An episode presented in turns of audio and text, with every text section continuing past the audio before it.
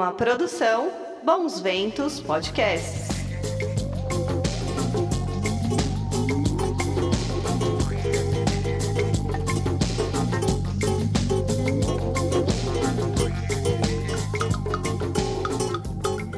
Menina e menino, tudo bem por aí? Eu sou o Guto e você está ouvindo o nosso podcast. Vamos falar sobre ufologia. Já se inscreveu em nosso canal do YouTube? É só buscar por Vamos Falar sobre Ufologia e ativar o sininho para saber sempre quando tem conteúdo novo aqui no nosso canal. E também tem nosso Instagram, arroba Vamos Falar sobre Ufologia. E para você que está ouvindo pelo Spotify e outras plataformas de áudio, como trilha de fundo, vamos ouvir hoje meus sons favoritos do tremendão Erasmo Carlos em sua fase fase dos anos 70, fase produtiva demais desse mestre. Muito obrigado a todas as mensagens aí que vocês mandaram essa semana. Agradeço a Pietra Costa, que mandou aqui que adora o podcast, que fez ela abrir os olhos sobre vários casos que ela não conhecia. Poxa, valeu aí, Pietra, é uma satisfação, cara, para mim ler esse tipo de mensagem. Também agradecer ao Guilherme que enviou que o podcast é muito legal, que ele se inscreveu no canal e pra gente continuar nessa pegada. Valeu mesmo, viu, mano? E queria agradecer também a audiência que venho recebendo nas cidades de Extrema e Juiz de Fora, em Minas Gerais, e para a galera de Lisboa, em Portugal, os nossos irmãos, principalmente a Póvoa de Santa Iria. Muito obrigado, viu, gente? E você sabia que a população de uma ilha no Maranhão serviu de observação para extraterrestres? Sim! E vamos conversar com a ufóloga Lala Barreto, que esteve lá e vai contar para a gente tudo sobre a pesquisa que ela fez desse caso espetacular, que inclusive tem a ver com o magnífico caso da Operação Prato. E a Lala vai dizer tudo, tudo, tudo, tudo para a gente, tá?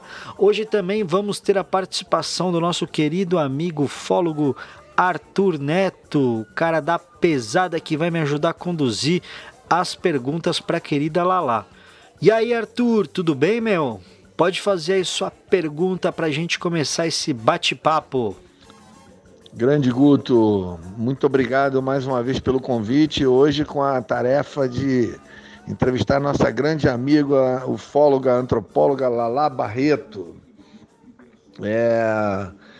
Lala, Fale-nos um pouco da sua experiência lá na, em Colares, com a equipe de ufologia amazônica, Armando Monteiro, Vitório Pereira, toda aquela galera de lá que incansáveis pesquisadores de campo que atuam lá na região da Operação Prato. Fale um pouquinho dessa experiência, Lala. Oi, Guto e ouvintes do canal. Vamos falar sobre ufologia, muito obrigado pelo convite, eu estou muito feliz de estar aqui. Eu sou Lala Barreto, eu sou ufóloga, antropóloga e psicanalista, isto é, eu utilizo a minha formação científica para uh, interpretar e aprofundar o conhecimento do fenômeno UFO. Sobre a sua pergunta é, sobre a, a ufologia, o grupo Ufologia Amazônica, eu fui ao Pará, né, pela mão bondosa e, e amiga de Vitório Peré, né, esse grande ufólogo Vitório Peré, que me convidou para ir uh, fazer vigílias no Pará. Chegando lá, eu encontrei uh, o grupo Ufologia Amazônica, que na época eh, se compunha principalmente do Vitório Peré, do Armando Monteiro e do fotógrafo Wagner Santana, e eu fui acolhida por essas pessoas maravilhosas que me ciceronearam durante toda uma viagem de uh, mergulho né, nos acontecimentos da Operação Prato e nos acontecimentos que ainda ocorrem em Colares. Eu fui, aceitei o convite do Peré porque me interessava ir a Colares para compreender melhor o, a minha própria pesquisa, pesquisa que eu acabava de que eu começava a fazer no Maranhão, e eu queria compreender melhor uh, todos os fenômenos, toda a, a, riquíssima casuística de todo o norte do Brasil, deste caso inédito. Muito bom. Um prazer, viu, Lala? Lala, fala um pouco aí pra gente sobre a ilha João Donato no Maranhão e a população que, que habita ela pesquisa no Maranhão, ela começou em 2016, quando eu fui informada de uma casuística bastante impressionante, interessante e inédita, ocorrida no município de Palmeirândia, na ilha João Donato, no interior do estado. Essa ilha João Donato, em 1900, na década de 70, ela era uma ilha totalmente isolada da terra firme, para você entrar e sair da ilha era só de barco, ou então com água até o peito. E também as condições de vida dessa ilha nessa época eram ainda muito precárias, eram não havia luz elétrica, não havia água corrente, nem gás. E umas 15 famílias, todas aparentadas, viviam aí e tiveram essas experiências cotidianas da visita de luzes que modificaram a vida da ilha, porque ficou claro que essas luzes não queriam que ninguém circulasse na ilha à noite. Sempre que se saía com alguma lamparina ou se fumava um cigarro à noite, ao ar livre, essas luzes investiam sobre a pessoa obrigando a, a testemunha a voltar para sua casa. Então, a, pres é, a presença dessas luzes era também frequentemente acompanhada da observação de seres. Várias testemunhas contam é, terem visto seres dentro dessas luzes, e então revelou-se uma casuística realmente importante porque durante toda a década de 70, todo o norte do Brasil foi palco de eventos aterradores, impressionantes e também muita coisa ainda inédita que nós nem sabemos que aconteceu. Mas tudo isso culminou em 1977 com uma proliferação de manifestações ufológicas num, concentradas no mesmo lugar né, que foi no Pará, na região de Colares, toda a região de Colares. Então nós começamos a nos perguntar o que, que estava acontecendo no norte como um todo, né? qual era a diferença entre essas manifestações do fenômeno UFO. Então, como eu contei para vocês, eu estive no Pará e me dei conta de que havia talvez até uma complementariedade entre as observações do Pará e as do Maranhão. Por quê? Porque no Maranhão fica evidente que havia uma observação da vida cultural e eh, da, da, da, da vida cultural das pessoas. E que no Pará havia uma pesquisa da biologia humana. Então, é muito interessante ver isso porque parece que são abordagens diferentes e complementares. E eu achei isso muito interessante e continuo. A continuidade da pesquisa demonstra que a família uh, mais visada por esse fenômeno na Ilha João Donato é uma família que tem a predominância do sangue O positivo, existe uma, uma coerência da, da questão sanguínea né, na, na família mais visada pelo fenômeno UFO. Entretanto, na Ilha João Donato, houve uma observação da vida das pessoas, de como que elas viviam, de, da, das manifestações sociais, onde os, as luzes apareciam em qualquer ajuntamento de pessoas, em festas, em, em, em reuniões de oração. Então, eles estavam ali observando, porém, havia naquela ilha uma espécie de microcosmo genético, porque todas as famílias eram aparentadas, elas se uniram é, é, por laços de matrimônio, então todos são primos por lá. E vemos que essas luzes não investiram ninguém no, na ilha, embora uma das testemunhas diga com um pouco de humor que eles nunca conseguiram agarrar ninguém. Mas isso não é bem verdade, porque nós sabemos que um UFO, quando ele quer pegar uma pessoa, ele pega. Então, lá no Pará, essas, essas luzes investiram realmente contra as pessoas. As testemunhas do Pará dizem que algum fluido vital ou sangue foi retirado delas e nada disso é, ocorreu na Ilha João Donato. Então, nós vemos que a Ilha João Donato era quase que um, uma observação antropológica ligada à biologia daquelas famílias, enquanto que no Pará é, realmente houve uma, um interesse marcado pela biologia humana, inclusive com os exames né, que foram feitos pelo chamado chupa-chupa. Muito bom, muito boa essa semelhança, né? E que seria uma complementação do, do, do caso da Operação Prato. Muito legal. E Lala, quando é que você ficou sabendo do desse fenômeno UFO na ilha de João Donato e desde quando que essa incidência se manifesta na ilha? Então a incidência do fenômeno UFO na ilha João Donato, ela data da década de 70, é quando as testemunhas começam a ter necessidade de falar. Eu não, não encontrei testemunhas que falassem de, de nada anterior a 1970. Né? Parece que os fenômenos começaram a acontecer lá a partir de 1970. Em 1983, quando chegou a luz elétrica, o fenômeno mudou a sua maneira de operar.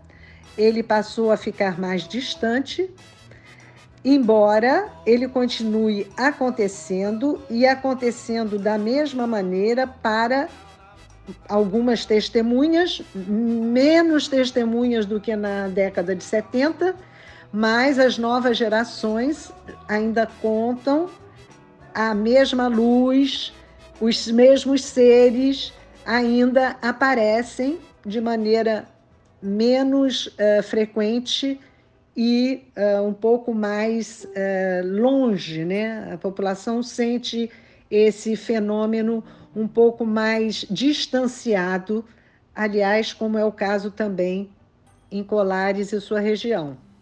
É, parece que então o pessoal está com um pouco de saudade, apesar que eles ainda dão as caras por lá, né?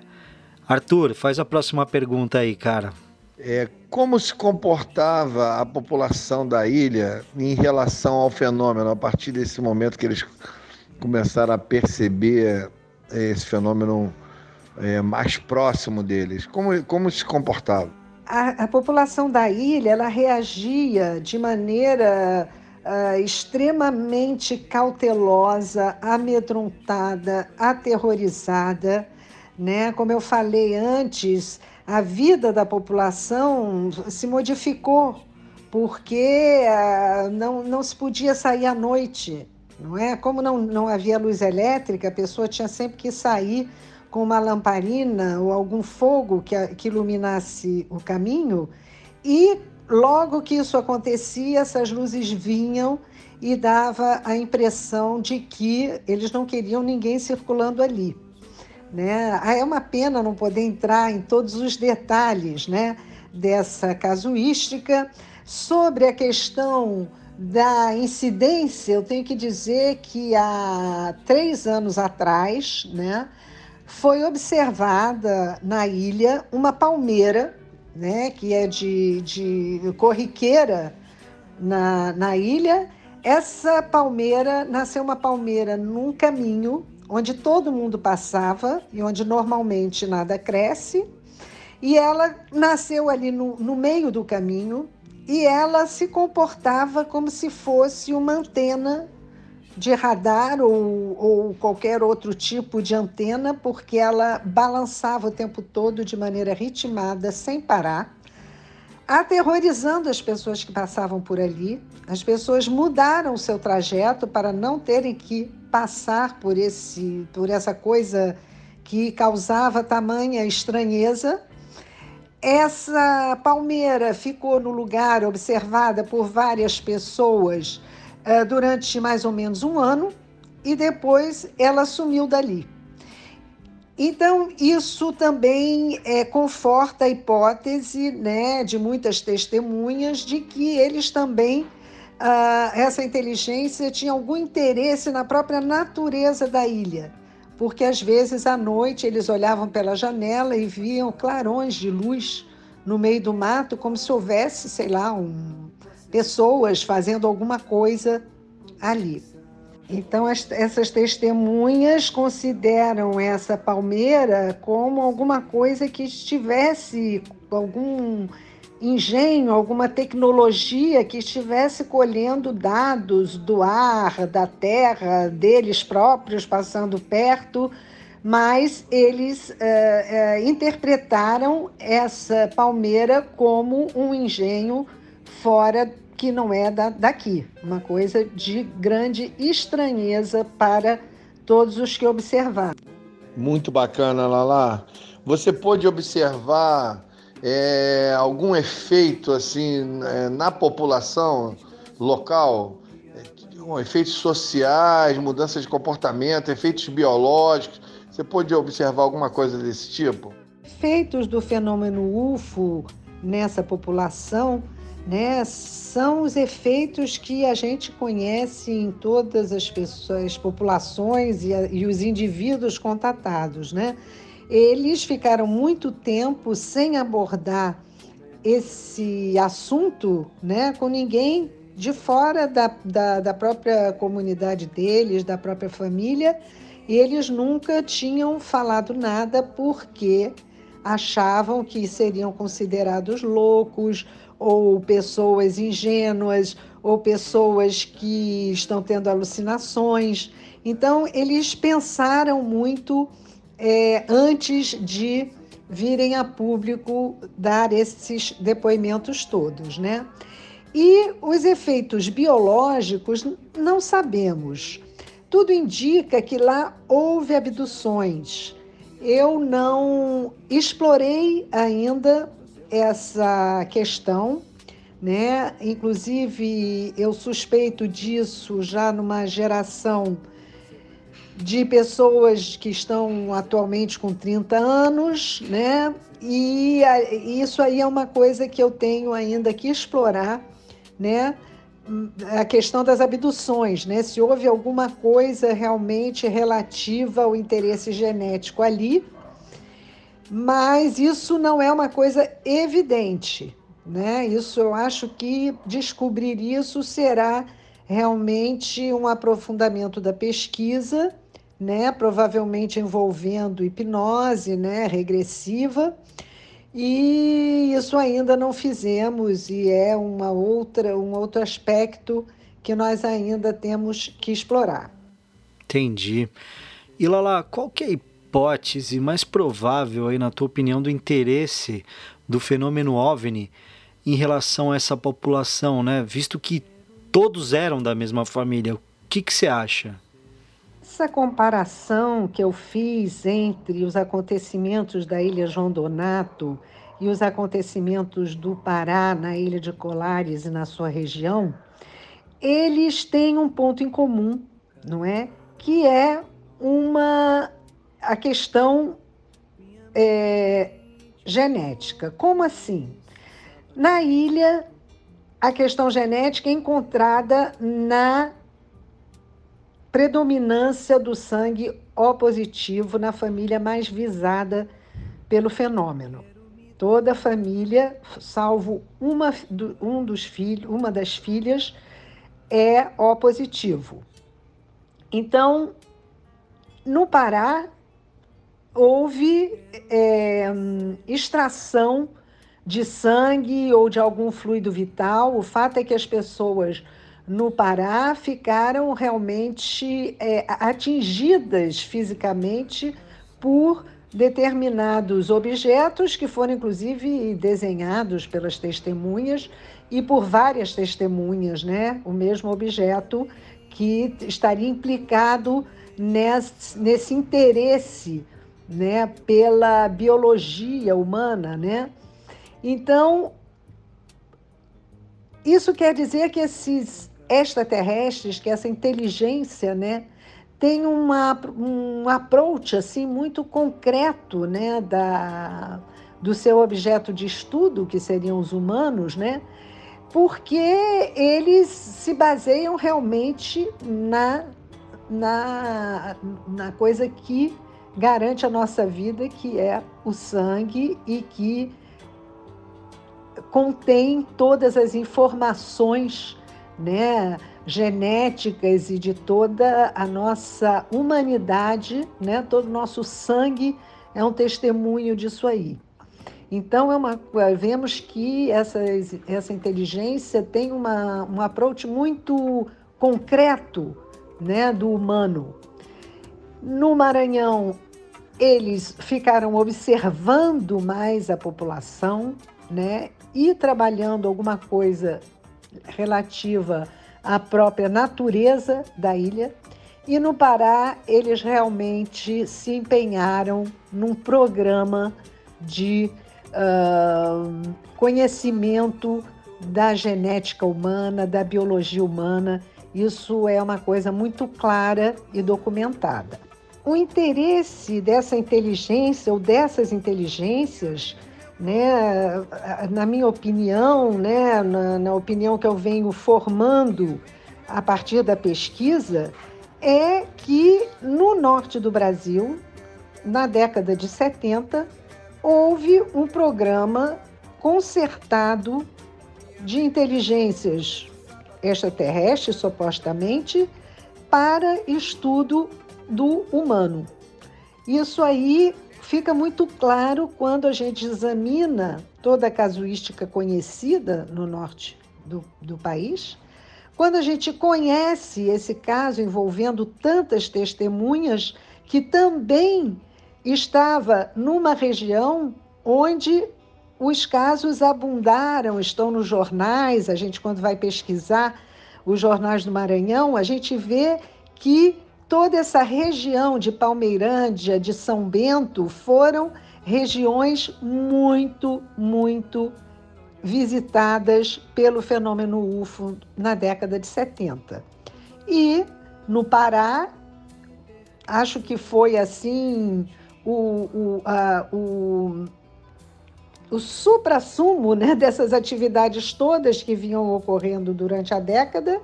Né? E em 1977, foram nove objetos diferentes que foram registrados pela Operação Prato, não é? Um desses objetos era implicado diretamente nessa extração de alguma coisa vital que as testemunhas descrevem, né? Os outros andavam por lá todos os dias e vários objetos diferentes, né, ao mesmo tempo então, todos esses documentos podem ser consultados né, no, na, na, no Arquivo Nacional, os documentos da Operação Prato. Então, houve no Brasil realmente uma, um projeto concertado que durou provavelmente toda uma década. Então, é uma coisa muito interessante, é uma coisa que demonstra também que muitas coisas ainda não vieram a público, muitas testemunhas ainda não falaram, e é uma história realmente fascinante e faz do Brasil realmente um lugar dos mais privilegiados do planeta para o conhecimento da nossa espécie. Muito bom, Lala, maravilhoso. É, o fenômeno UFO é, ainda está ativo lá na região, na ilha, lá, Você tem essa, essa informação? E, e o que, que os, os, moradores falam na atualidade? qual é a situação hoje lá na ilha?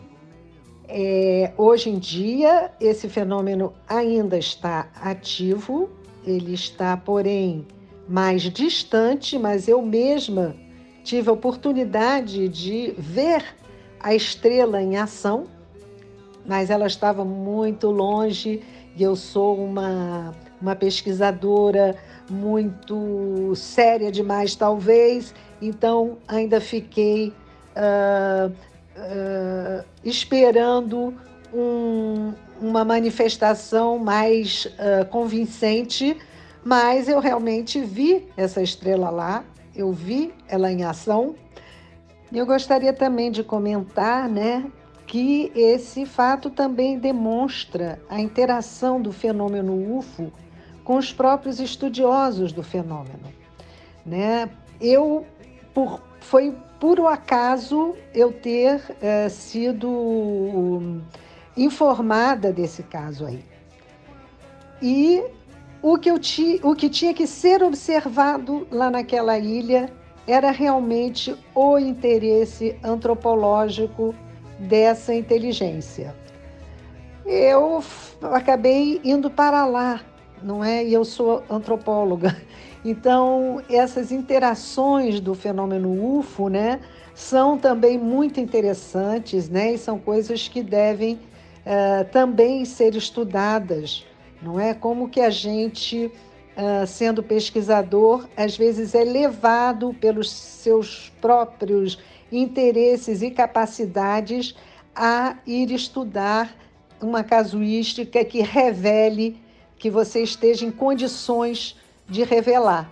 Então, eu acho isso também um aspecto muito interessante do fenômeno UFO e é, eu vou dizer como David Jack, Jacobs, né, que diz que os, é, os estudiosos do fenômeno UFO são contatados de alguma maneira, né? Eu acho isso muito bacana porque a gente sente realmente uma interação com esse objeto de estudo. Maravilhoso, Lala. Nossa, que, que aula maravilhosa que você deu, viu? Que é até emocionante ouvir é, esse teu relato, né? essa tua pesquisa, porque na ufologia eu eu sempre insisto que a gente tem que dividir né, conhecimento, passar para os outros as informações que a gente tem, justamente para ter novas ideias, né? Novas, novos pontos de vista, até para pesquisa. Então, Lala, te agradeço, muitíssimo obrigado e espero que todos os ufólogos sigam o teu exemplo. Tem muito ufólogo, eu, eu que agora estou entrando assim mais profundamente nesse mundo da ufologia, graças aí a Deus estou conhecendo pessoas maravilhosas como o Arthur, como você, como o Thiago Tiquete, como o Rafael, sabe que são ufólogos que gostam de dividir, né?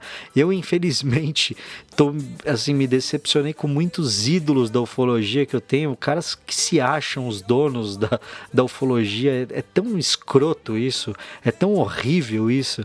Você vê pessoas que que tem esse tipo de pensamento, né? Que não gostam de dividir, que não gostam de, sabe, de falar, que acham que são os donos das coisas, né? É aquele pensamento pequeno que só faz as pessoas ficarem cada vez piores. Então, vamos pensar nos melhores. E os melhores são esses. Obrigado, Lala. Obrigado, Arthur. Vocês fizeram esse programa ser maravilhoso. Eu adorei saber sobre esse caso que eu não conhecia, eu não sabia, né, sobre esse caso da ilha no Maranhão. Fiquei fascinado, vou pesquisar mais e espero lá que a gente possa conversar mais sobre esse tema, tá? Se você tiver é, novidades, tiver casos novos, por favor, compartilha com a gente. Valeu! Muito obrigada, muito feliz mesmo de participar dessa conversa. Você tem feito um trabalho muito interessante de, de divulgação e tudo que nós pesquisadores queremos é poder transmitir o conhecimento que nós obtemos com as pesquisas de campo e com a interpretação, não é? Porque não basta a gente colher dados, né? Nós temos que ser capazes de oferecer uma interpretação e respostas para as pessoas interessadas nesse assunto. De modo que te agradeço muito e te desejo muita, muita sorte na continuidade do seu trabalho para a ufologia. Muito obrigada, Guto, muito obrigado aos ouvintes e até breve. Poxa, Lala, obrigado você. Sempre que você tiver algo novo, então, ó, estamos aqui de portas abertas, tá?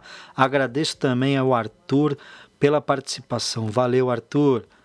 E aí, curtiu esse caso? Demais, né? Maravilhoso. Eu espero que você tenha gostado assim como eu amei. Quer entrar em contato comigo, sugerir pauta, fazer crítica, elogio? Entra lá, Instagram, arroba Vamos Falar sobre Ufologia. E é claro, não se esqueça de se inscrever em nosso canal do YouTube e ativar aquele sininho, ok? Até a próxima semana e olhe sempre para o céu. Dormiu no foi pisado pela escola. Morreu de samba, de cachaça e de folia. Tanto ele investiu na brincadeira, pra tudo, tudo se acabar na terça-feira.